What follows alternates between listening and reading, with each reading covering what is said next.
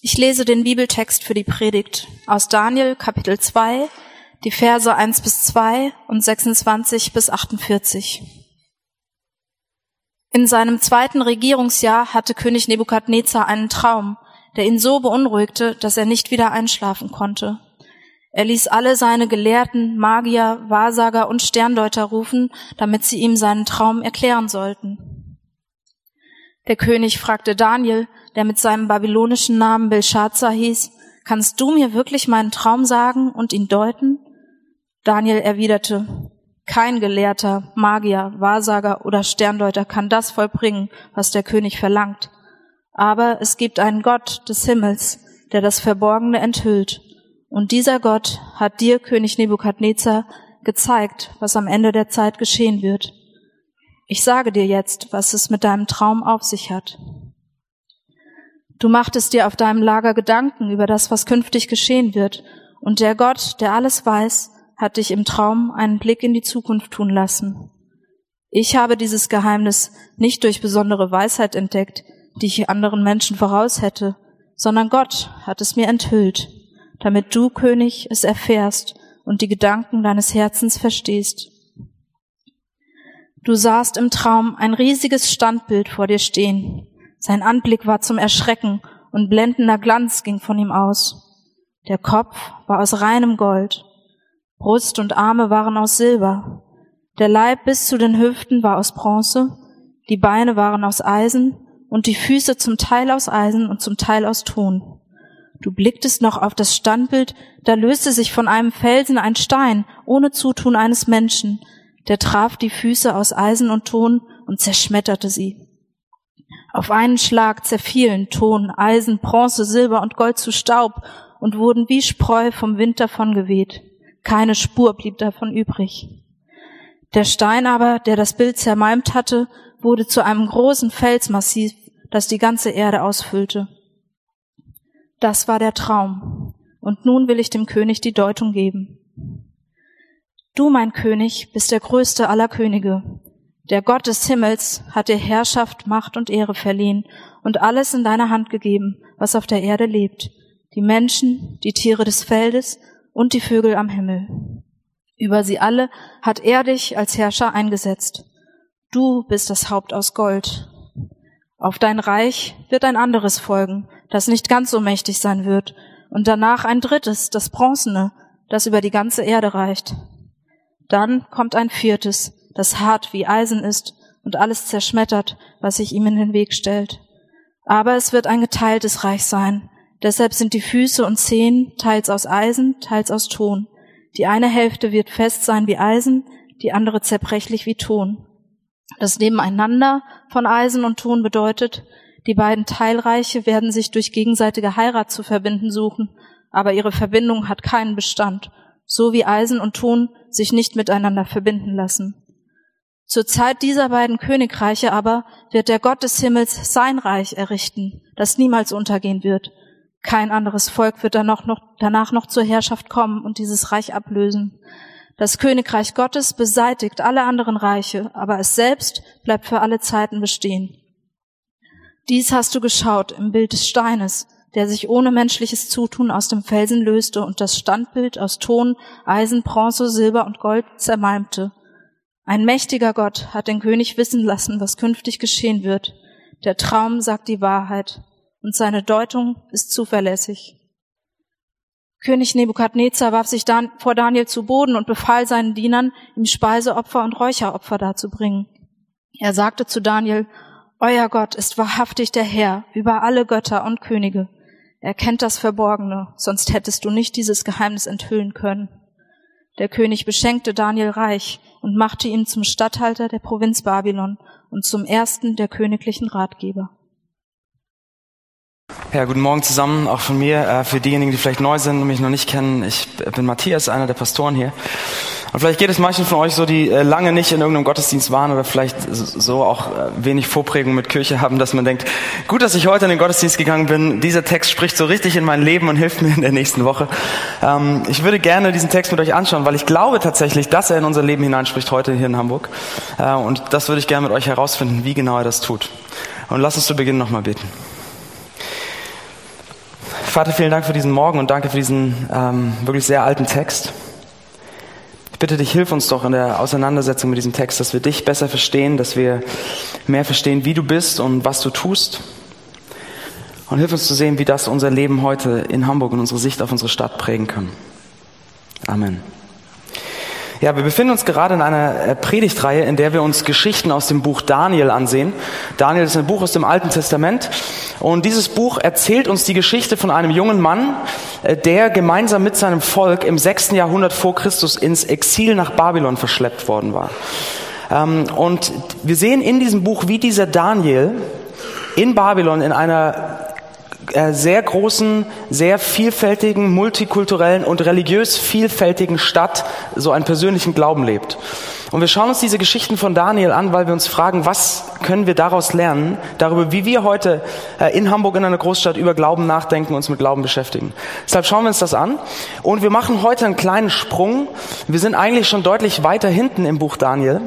Aber wir springen heute noch mal fast an den Anfang aus einem Grund. Und zwar, es gibt in diesem Buch Daniel mehrere Stellen, wo es um Visionen geht, um Träume, um Prophetien, ähm, so wie dieser Text heute. Und wir haben gesagt, wir wollen uns in dieser Predigtreihe zumindest einmal intensiver mit so einer Vision, mit sowas auseinandersetzen und uns fragen, wie man das äh, zu verstehen hat. Und deswegen äh, nehmen wir diesen Text heute. Und ich glaube, dass es tatsächlich sehr, sehr gut passt, weil es, weil dieser Text etwas thematisiert, was uns alle, wie Daniels vorhin in der Begrüßung schon gesagt hat, was uns alle in der letzten Woche oder in den letzten Wochen beschäftigt hat. Und das ist menschliche Macht, Politik und Hoffnung. Ja, die letzte Woche oder die letzten Wochen waren ja absolut dominiert von der äh, Präsidentschaftswahl in den USA. Äh, Gerade jetzt letzte Woche, es gab ja eigentlich kein anderes Thema in den Medien, egal was ihr, was ihr gelesen habt, wo ihr geschaut habt. Und bei mir war es so, dass äh, diese Woche im Prinzip mein Facebook Newsfeed bestand aus sehr emotionalen äh, Kommentaren und Reaktionen und Analysen von Freunden von mir über diese Wahl. Also sehr emotional wurde reagiert, jeder hat seine Analyse und seinen Kommentar gegeben. Und ich habe mich gefragt, warum, warum ist die Reaktion so stark auf diese Wahl in den USA? Und ich glaube, zum einen ist die Reaktion hier in Deutschland auch so stark, weil dieser, Präsident, äh, dieser Kandidat natürlich sehr kontrovers ist. Und man sich fragt, was bedeutet das, wie wird es weitergehen, was bedeutet das auch für Deutschland? Aber ich glaube, auf der anderen Seite zeigt diese Stärke der Reaktion oder ist ein Ausdruck davon, dass gerade bei vielen Leuten eher so eine grundlegende Unsicherheit besteht, was das ganze Thema Politik oder Macht angeht. Wenn wir uns anschauen, was äh, in den letzten Monaten politisch geschehen ist, was in Ländern um uns herum geschieht, äh, geschieht, ob wir an Großbritannien denken oder an Polen oder an die Türkei oder wenn wir an die letzten Land, äh, Landtagswahlen denken, die wir hatten, ähm, dann glaube ich, dass bei vielen Leuten gerade große Fragezeichen gibt zum Thema Herr, menschliche Macht, Politik. Wo geht das hin? Was für Hoffnungen verbinden wir damit? Was für Ängste verbinden wir damit? Und seht ihr, in diese Fragen und Gefühle und sich drehen und Ängste und Hoffnungen spricht dieser Text ein Stück weit hinein. Oder dieser Text ähm, fordert uns heraus, weil er uns zum einen eine neue Perspektive auf menschliche Macht gibt und uns zum anderen aber auch zeigt, was im Endeffekt alles gut machen wird. Und das möchte ich mit euch anschauen und fragen, wie das unsere Perspektive heute auch prägen kann im Umgang mit solchen Fragen. Und dafür äh, gehen wir einfach durch diesen Text. Und ich möchte das gerne in drei Schritten äh, mit euch machen, durch diesen Text gehen. Und zwar möchte ich erstmal fragen, wie glaubwürdig ist eigentlich überhaupt so ein Text, der von so einem Traum oder so einer Vision erzählt. Und dann schauen wir uns die Statue an und dann den Stein. Okay? Also wie glaubwürdig ist sowas überhaupt? Statue und Stein. Das sind unsere drei Gedanken heute. Also lasst uns mal einsteigen. Ich gebe euch ganz kurz äh, zu einem besseren Verständnis den Kontext von dieser Geschichte. Daniel ist ein junger Mann am Hof von Nebukadnezar. Nebukadnezar ist der König von Babylon, dem beherrschenden Reich der damaligen Zeit, der größte König seiner Zeit. Und Nebukadnezar hatte einen Traum gehabt, wir haben es gelesen, der ihn sehr beunruhigt hat. Und man muss dazu wissen, dass zur damaligen Zeit ähm, die Leute sehr stark daran glaubten, dass die Götter auch über Träume und Visionen mit den Herrschern der Länder kommunizierten. Also dass die, die Götter durch Träume den Herrschern sagten, was sie tun sollten, wie sie sich verhalten sollten. Und Nebukadnezar war erst seit zwei Jahren König. Und er fragte sich, wie geht es weiter mit meinem Reich? Und dann hatte er diesen Traum und war sehr beunruhigt davon. Aber er wollte die Götter unbedingt richtig verstehen. Er wollte wissen, was wollen die Götter mir sagen. Und deswegen hat er alle seine Weisen, alle seine Mystiker auch am Hofstab zusammengeholt. Aber damit die ihm nicht einfach irgendwas erzählen und irgendeine Interpretation, hat er ihnen den Traum nicht verraten. Sondern hat gesagt, wenn ihr wirklich wisst, was die Götter sagen wollen, erzählt mir den Traum und was er bedeutet. Und keiner war in der Lage, das zu tun. Alle sind verzweifelt. Und Nebukadnezar wurde so wütend darüber, dass er entschieden hat, alle Weisen seinen gesamten Hofstaat umbringen zu lassen. Inklusive Daniel. Und als Daniel das hört, ähm, betet er zu Gott, bittet ihn, dass er ihm hilft. Und tatsächlich in der Nacht hat Daniel eine Vision, einen Traum, irgendwie so etwas. Und Gott zeigt ihm dieses Geheimnis des Traumes. Und so kommt dann Daniel schließlich zu Nebukadnezar und sagt ihm, Nebukadnezar, das hast du geträumt und das bedeutet es. Ja. Das ist der Kontext. Und jetzt kommt, steht Daniel vor Nebukadnezar und er sagt Folgendes in Vers 29. Nebukadnezar, Gott, der alles weiß, hat dich im Traum einen Blick in die Zukunft tun lassen. Das heißt, Daniel beansprucht hier vor Nebukadnezar, dass dieser Traum eine göttliche Vision ist, ein Blick in die Zukunft. Und es ist so, Daniel lebte im sechsten, im sechsten Jahrhundert vor Christus in Babylon. Und diese vier Königreiche, die diese Statue da ausdrückt, äh, wurden klassischerweise identifiziert als das goldene Haupt, ja, als Babylon, haben wir selbst im Text. Dann ähm, die Arme, die Brust aus Silber als das persisch-medische Reich, das nach Babylon kam.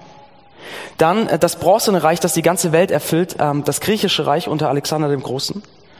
Und schließlich das eiserne Reich, das alles niederwirft, aber in sich instabil und schließlich zerteilt ist, das römische Reich. Daniel beansprucht, das ist ein Blick in die Zukunft, so wird es kommen, das wird passieren. Und ich bin mir sicher, dass an diesem Punkt jetzt einige von euch ein bisschen unruhig werden und denken, äh, warte mal, ist das, ist das dein Ernst? Also wir, wir reden über einen Text, der sagt, dass er ein Traum ist und ein Blick damals in die Zukunft. Ist das dein Ernst? Ich meine, kann man sowas, wie um alles in der Welt soll man mit so einem Text umgehen? Sollte man das nicht viel eher so symbolisch verstehen, so als eine Fabel, ja? Also etwas, was jetzt keine Wahrheit beansprucht, sondern äh, was uns symbolisch irgendwas beibringen will. Wie gehen wir mit sowas um? Mit so einem Text, mit so, auch mit so einem Thema wie Prophetie? Was machen wir damit? Und ich möchte kurz, bevor wir uns den Traum anschauen, lass uns darüber kurz nachdenken. Was machen? Wie glaubwürdig ist sowas überhaupt? Und ich denke, dass ähm, wenn man wenn man heutzutage sagt, ähm, also ich kann so einen Text überhaupt nicht ernst nehmen. So etwas wie Prophetie kann es nicht geben. Wie, wie kommt man zu so einer Position? Und ich glaube, es ist sehr einfach. Man, man sagt, es ist einfach komplett irrational, so etwas zu glauben. Kein aufgeklärter, rationaler Mensch glaubt an sowas wie Prophetie oder so eine Vorausschau. Ja, es gibt schlicht und einfach keine rationalen Belege, es gibt keine Beweise dafür, dass es so etwas gibt. Und es passt nicht zu der Weltsicht, die wir heute in Westeuropa haben, aufgrund der Aufklärung und unseren wissenschaftlichen Erkenntnissen. Es ist irrational, so etwas kann es nicht geben. Und das ist, glaube ich, heute ein Einwand, der sehr verständlich ist, ein, ein Zweifel an so einem Text, der sehr verständlich ist. Und ich habe da, ich kann da Sympathie für empfinden, ich kann das gut nachempfinden. Aber eine entscheidende Sache wird hier oft übersehen. Und das ist, ich glaube, viele Leute und vielleicht viele von euch auch ähm, haben folgende Sicht, dass äh, Christ zu sein oder an die Existenz eines Gottes zu glauben oder an sowas wie Prophetie zu glauben, das beruht alles auf Glauben, ja, so persönliche Glaubensansichten, darauf beruht das. Aber äh, eine säkulare Weltsicht zu haben, so eine rationale Sicht der Welt zu vertreten, das alles anzuzweifeln, das beruht allein auf rationalen Argumenten, Beweisen und der Wissenschaft. Aber das stimmt so nicht. Denn seht ihr auch diese rationale Sicht der Welt, von der man sagt, das ist irrational, das kann es nicht geben. Auch das ist ein Glauben, auch das ist eine Glaubensüberzeugung. Der Unterschied zwischen euch, wenn ihr, wenn ihr Christen seid oder sagt, nee, ich bin nicht Christ, ich habe eher eine atheistische, säkulare Weltsicht, der Unterschied zwischen euch ist nicht Glauben und Unglauben. Der Unterschied ist, was ihr glaubt, woran ihr glaubt. Also, lasst, euch, lasst mich euch zeigen, was ich meine. Ähm, wenn, wenn man sagt, ich kann, so etwas, ich kann an sowas nicht glauben, weil es keine rationalen Belege dafür gibt, dann sagt man im Endeffekt, es kann nur das real sein, was ich rational belegen kann. Nur das, was ich beweisen kann, kann es auch wirklich geben. Richtig? Aber für diese Ansicht gibt es keinen rationalen Beleg. Für diese Ansicht gibt es keinen Beweis. Das ist ein Glauben. Anders gesagt, beweist mir doch bitte rational, dass es nur das geben kann, was man beweisen kann. Beweist mir das. Gebt mir einen rationalen Beleg für den Rationalismus. Es gibt keinen. Ihr könnt nicht beweisen, dass die Welt so funktioniert oder dass es nur das gibt. Ihr glaubt, dass es so ist. Ihr glaubt, dass es nur das geben kann, was man belegen kann. Es ist ein Glauben. Seht ihr, der Einwand gegen Prophetie, der Zweifel an so etwas wie diesem Text beruht selbst auf einem Glauben. Aber mit diesem Glauben des Rationalismus gibt es wirklich ein entscheidendes Problem. Denn seht ihr, unsere säkulare Gesellschaft heute oder in unserer säkularen Gesellschaft heute werden viele Dinge absolut geglaubt, die man aber nicht rational belegen kann und die man dann eigentlich mit dieser Weltsicht nicht vertreten dürfte. Lass mich euch Beispiele geben. Wir glauben an die absolute unveräußerliche Würde jedes Menschen. Gebt mir bitte einen rationalen Beleg dafür, dass es diese Menschenwürde gibt. Beweist es mir. Ihr könnt es nicht. Man kann es nicht belegen. Oder ein anderes. Wir glauben heute, ganz, ganz großer Glaube in unserer Gesellschaft. Wir glauben absolut, und ich auch, dass wir jedem Menschen, unabhängig von Herkunft, Ethnie, sexueller Orientierung und so weiter, dass wir jedem Menschen absolut mit Liebe und Offenheit begegnen sollen. Das, davon sind wir so fest überzeugt. Ja, absolut. Gebt mir bitte einen rationalen Beweis dafür, einen rationalen Beweg, Beleg, dass wir das tun müssen, dass das unsere Verpflichtung ist, dass es unsere Pflicht ist. Es gibt keinen. Wir können rational zeigen, dass sehr, sehr viel Gutes entsteht, wenn wir das tun. Aber wir können nicht belegen, dass wir die Pflicht dazu haben, so zu handeln. Oder ein letztes schließlich noch. Ähm, wir glauben heute, und ich glaube gerade äh, so die jüngere Generation, äh, wir glauben absolut an die tiefe Bedeutsamkeit von Liebe. Dass, dass Liebe etwas ist, was uns heil machen kann, was das, das Falsche ins Richtige verkehrt. Also tiefe Bedeutsamkeit von Liebe. Aber in einer säkularen Welt, ähm, wo die Welt durch Zufall entstanden ist und wo der Mensch genauso ein Zufallsprodukt ist wie die, wie die Nacktschnecke, ja? Was für eine Bedeutung um alles in der Welt soll da Liebe haben? Gebt mir ein, ration, ein rationales Argument dafür, warum Liebe bedeutsam sein sollte. Seht ihr, wenn wir, wenn wir sagen, es kann nur das geben, was wir belegen können, dann kommen wir echt in Probleme.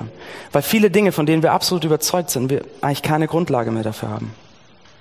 Mein Punkt ist, und damit äh, schließen wir mal diesen ganzen Punkt für den Kopf auch ab.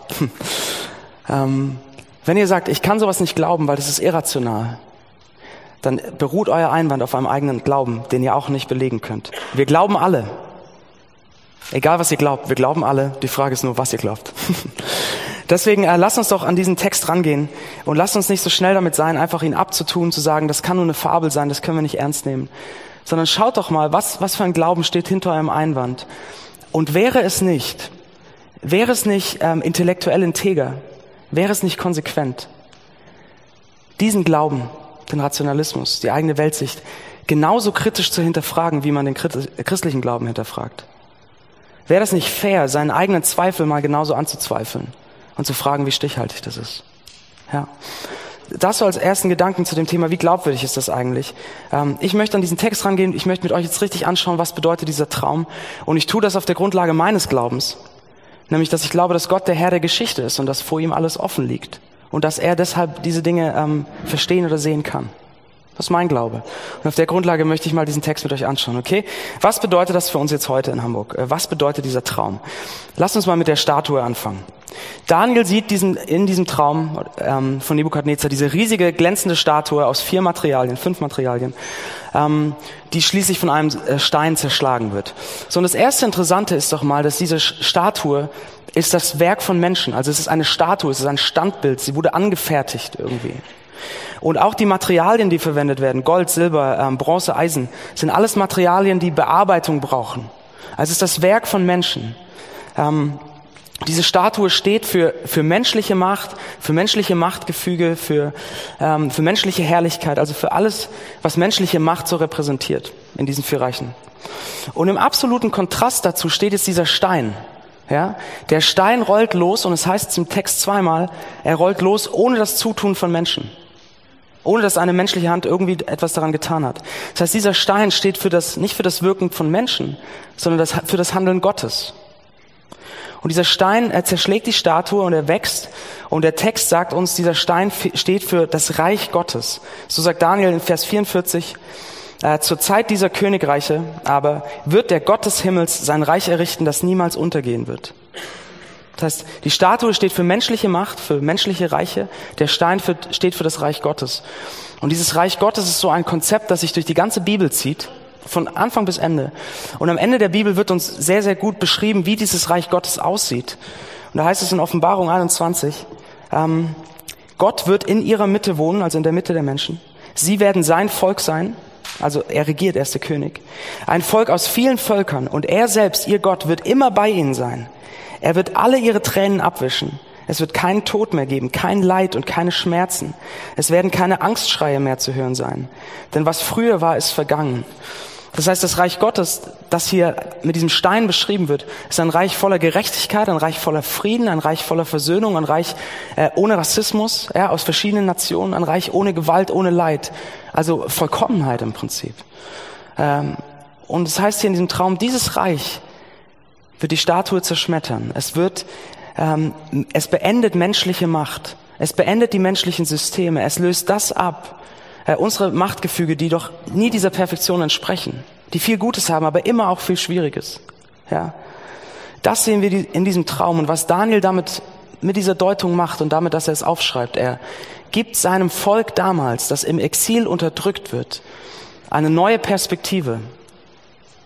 Nämlich er zeigt ihnen, menschliche Macht ist begrenzt. Und menschliche Macht wird nicht bestehen bleiben. Ja, ein Reich folgt auf das andere. Egal wie, wie gut und fest eine Herrschaft ist, es bleibt nicht bestehen.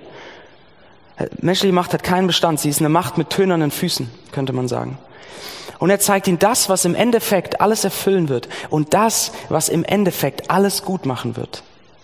Das, was im Endeffekt Gerechtigkeit, Frieden und Versöhnung bringt, wird kein menschliches System sein, wird keine menschliche Macht sein, wird kein menschlicher Herrscher sein, sondern es wird das Handeln Gottes selbst sein. Das zeigt er ihnen mit, diesem, mit der Auslegung dieses Traums und er gibt ihnen dadurch eine Perspektive über die politische Situation ihrer Zeit hinaus. Und ich glaube, dass, es, dass Daniel oder dieses Bild genau das Gleiche mit uns auch macht. Nämlich, dass es uns eine Perspektive gibt über die Situation, über die politische Situation, über die Herausforderungen unserer Zeit hinaus. Seht ihr, worauf, ähm, lasst uns das anwenden für uns. Worauf hofft ihr? Wenn ihr euch äh, unsere Stadt anschaut, Hamburg, oder eure Nachbarschaft, wenn ihr euch Deutschland anschaut oder die, die Welt darüber hinaus, worauf hofft ihr? Was, was glaubt ihr, wird diese Welt zu einem besseren Ort machen, zu einem Ort von Gerechtigkeit, Frieden und Versöhnung? Worauf hofft ihr? Worauf vertraut ihr? Ist es menschliche Macht, menschliche Systeme, menschliche Herrscher? Oder habt ihr eine Hoffnung, die, die das vielleicht ernst nimmt, aber sogar darüber hinausgeht? Vertrauen wir im Endeffekt auf menschliche Macht oder auf etwas, was darüber hinausgeht. Heute. Lasst mich, euch, lasst mich euch zwei Beispiele geben, wie das aussehen kann, wenn wir nur auf menschliche Macht vertrauen. Ja? Es gibt mehr Beispiele, aber zwei, damit wir das vielleicht so ein bisschen mehr greifen können, ob, wo unser Herz hängt.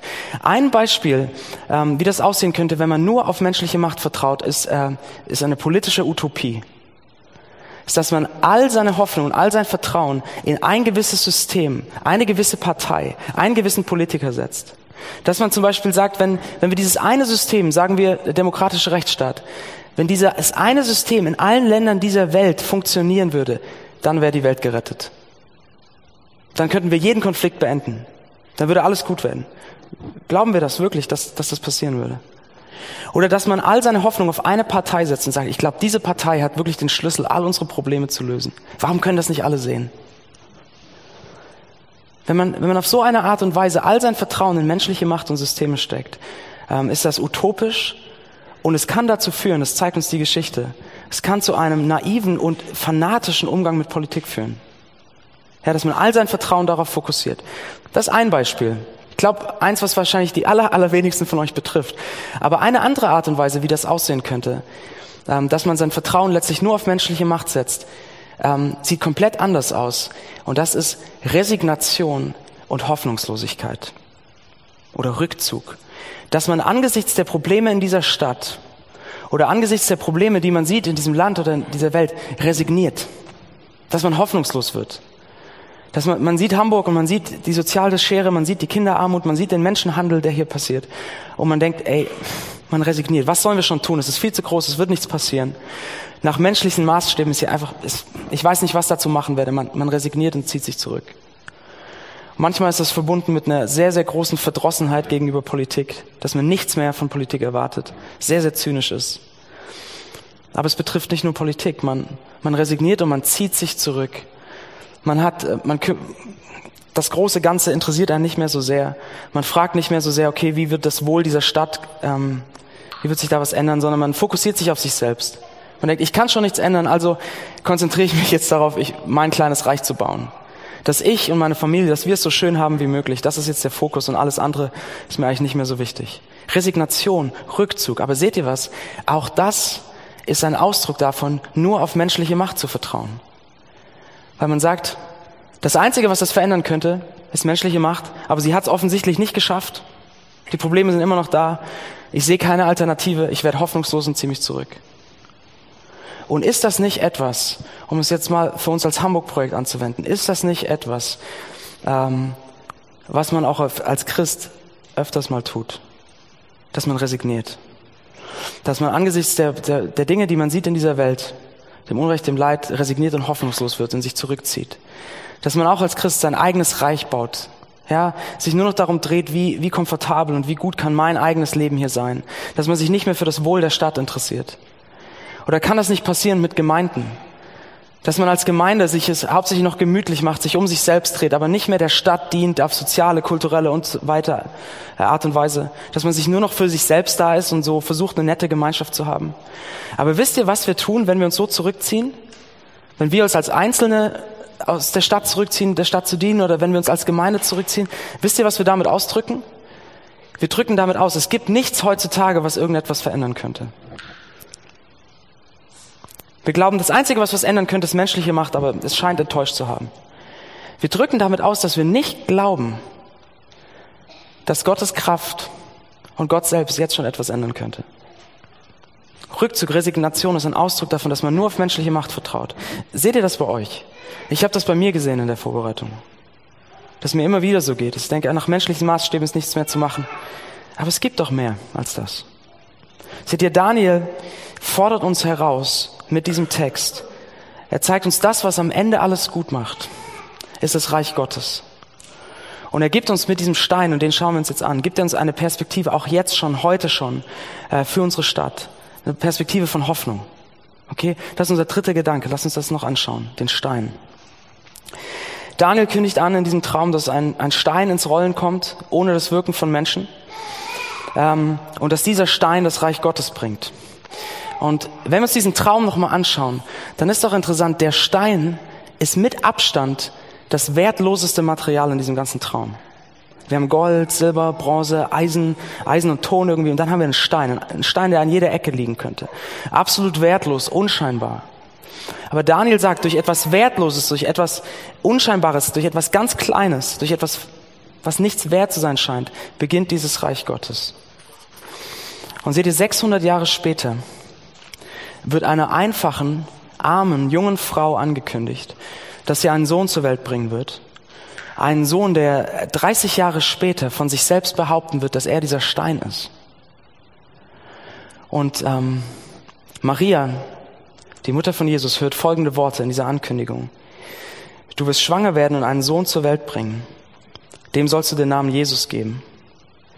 Er wird für immer über die Nachkommen Jakobs herrschen und seine Herrschaft wird niemals aufhören. Heißt, Jesus ist derjenige, der dieses ewige Reich, das kein Ende hat, bringt, das mit ihm beginnt. Er ist dieser scheinbar so wertlose Stein. Und schaut euch das Leben von Jesus an, es passt so perfekt. Er wurde in Armut in einer Krippe geboren. Ja, absolut unscheinbar. Er lebt in seinem Leben, er lebt ein einfaches Leben, er hatte kein wirkliches Zuhause, er zog umher. Er starb am Kreuz absolut verachtet, als wertlos betrachtet, einen gewaltsamen Tod. Er trug die Schmerzen und das Leid dieser Welt, um aber eines Tages eine Welt ohne Gewalt, ohne Leid, ohne Schmerzen schaffen zu können. Ja, er war dieser wertlos scheinende Stein, so unscheinbar, so klein, mit dem es aber losging. Und die, die zweite Sache, die wir in diesem Traum über den Stein sehen, ist, der Stein ist zu Beginn klein. So interessant. Oder ein kleiner Stein, der losrollt. Aber dann wächst er und füllt schließlich die ganze Erde. Das heißt, dieses Reich Gottes, das kommt, es beginnt klein, aber es wird größer. Es kommt nicht auf einmal, sondern es kommt in Phasen. Es kommt in zwei Phasen, ähm, zeigt uns Jesus schließlich.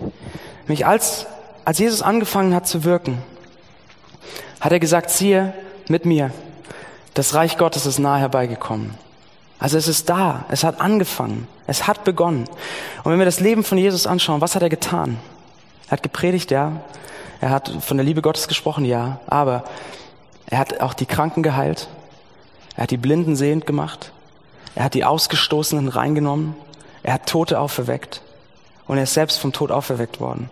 Und mit all diesen Dingen hat er uns wie so einen kleinen Vorgeschmack gegeben auf das, wie es sein wird, wenn das Reich Gottes vollendet ist. Ein Reich ohne Krankheit, ohne Ausgrenzung, ein Reich der Versöhnung, ein, ein Reich ohne Tod von ewigem Leben. Das Reich Gottes beginnt mit Jesus und er gibt uns wie so ein Vorgeschmack, so kleine Eindrücke, wie es sein kann. Aber, und das sagt uns die Bibel im großen Bogen, Jesus ist auch derjenige, der das Reich Gottes vollenden wird. Der eines Tages diese vollkommene Welt von Gerechtigkeit, Versöhnung und Frieden schaffen wird. Und seht ihr, das heißt heute, als Hamburg-Projekt, heute in Hamburg 2016, wir leben sozusagen in der Zeit dazwischen. Jesus hat das Reich Gottes begonnen. Es ist schon da. Es ist klein da. Der Stein ist ins Rollen gekommen. Es fängt an zu wachsen. Aber es ist noch nicht vollendet. Aber die, dieses Bild, diese Perspektive, dass wir in dieser Spannung leben, das Reich Gottes ist schon da, aber es ist noch nicht vollendet, das gibt uns eine neue Perspektive für den Umgang mit menschlicher Macht, es gibt uns eine neue Perspektive für das Leben in der Stadt. Denn wir haben eine unglaubliche Hoffnung.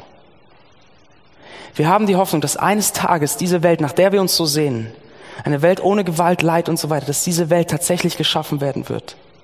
Aber wir haben auch Hoffnung für jetzt, weil das Reich Gottes hat schon begonnen. Gottes Kraft ist schon da. Sie kann jetzt schon etwas verändern. Und diese Perspektive der Hoffnung, sie bewahrt uns auf der einen Seite vor ähm, so einer naiven politischen Utopie.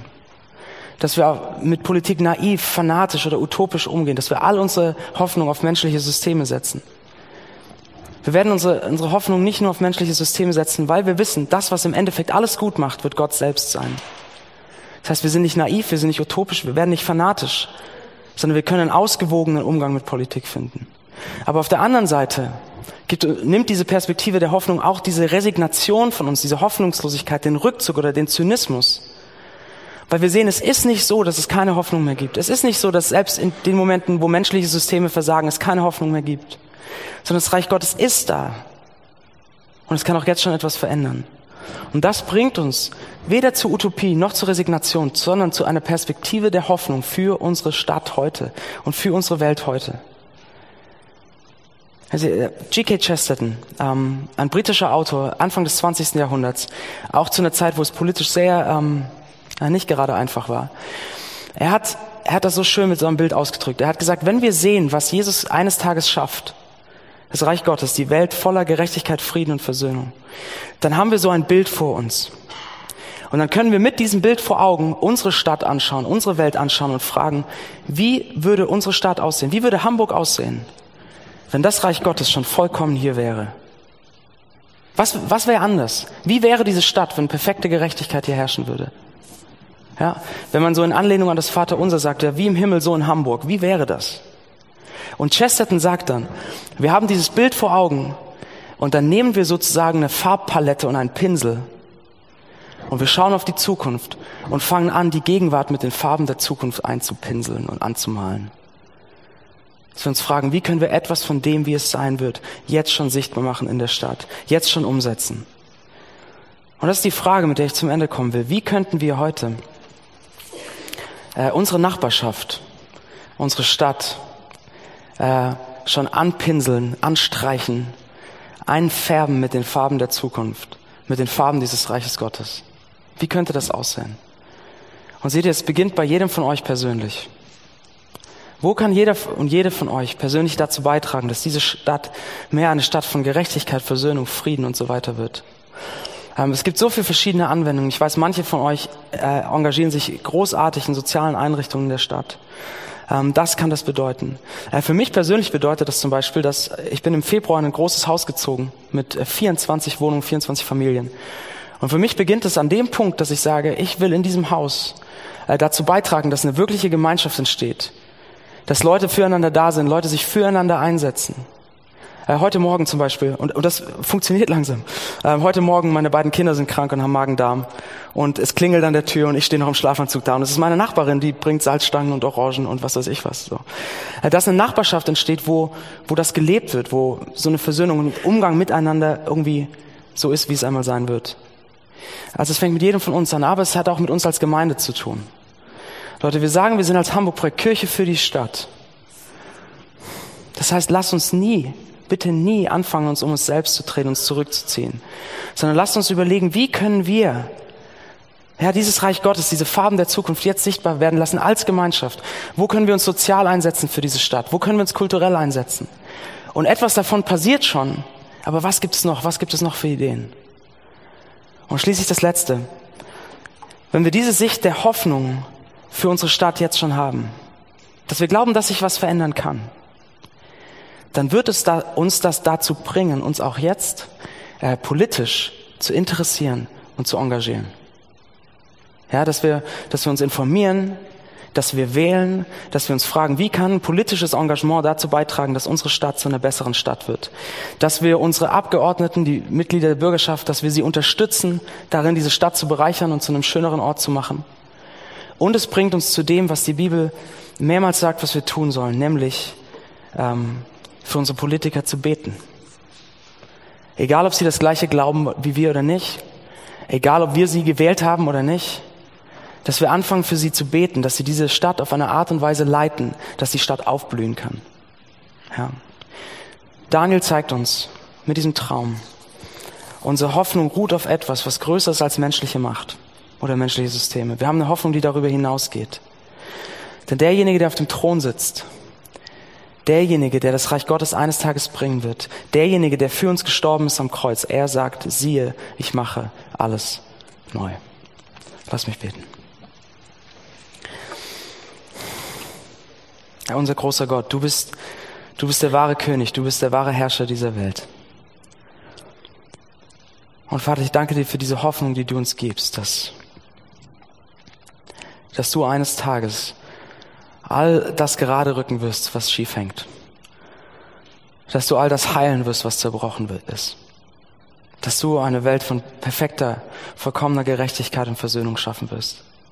Ich danke dir für diese Hoffnung und ich bitte dich, Vater, dass du uns ähm, hier als Einzelne, aber uns auch als Gemeinschaft hilfst, uns jetzt schon mit dieser Perspektive der Hoffnung für unsere Stadt einzusetzen, für unser, unser Land einzusetzen.